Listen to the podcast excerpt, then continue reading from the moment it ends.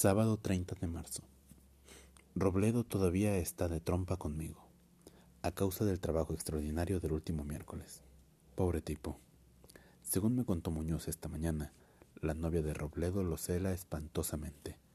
El miércoles tenía que encontrarse con ella a las ocho, y debido a que yo lo elegí para quedarse, no pudo ir. Le avisó por teléfono, pero no hubo caso. La otra desconfiada ya le comunicó que no quiere saber nada más de él. Dice Muñoz que él lo consuela diciéndole que siempre es mejor enterarse de esos inconvenientes antes del casamiento. Pero Robledo está en una luna tremenda. Hoy lo llamé y le expliqué que no sabía lo de la novia.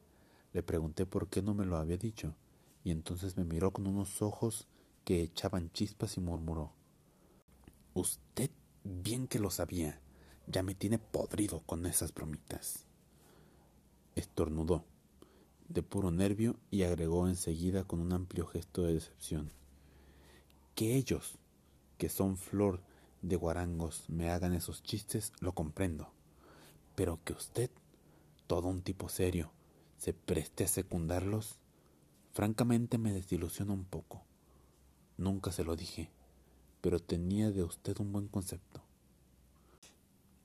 Quedaba un poco violento que yo saliera a defender su buen concepto sobre mi persona, de modo que le dije sin ironía, mira, si te parece me crees, y si no, paciencia.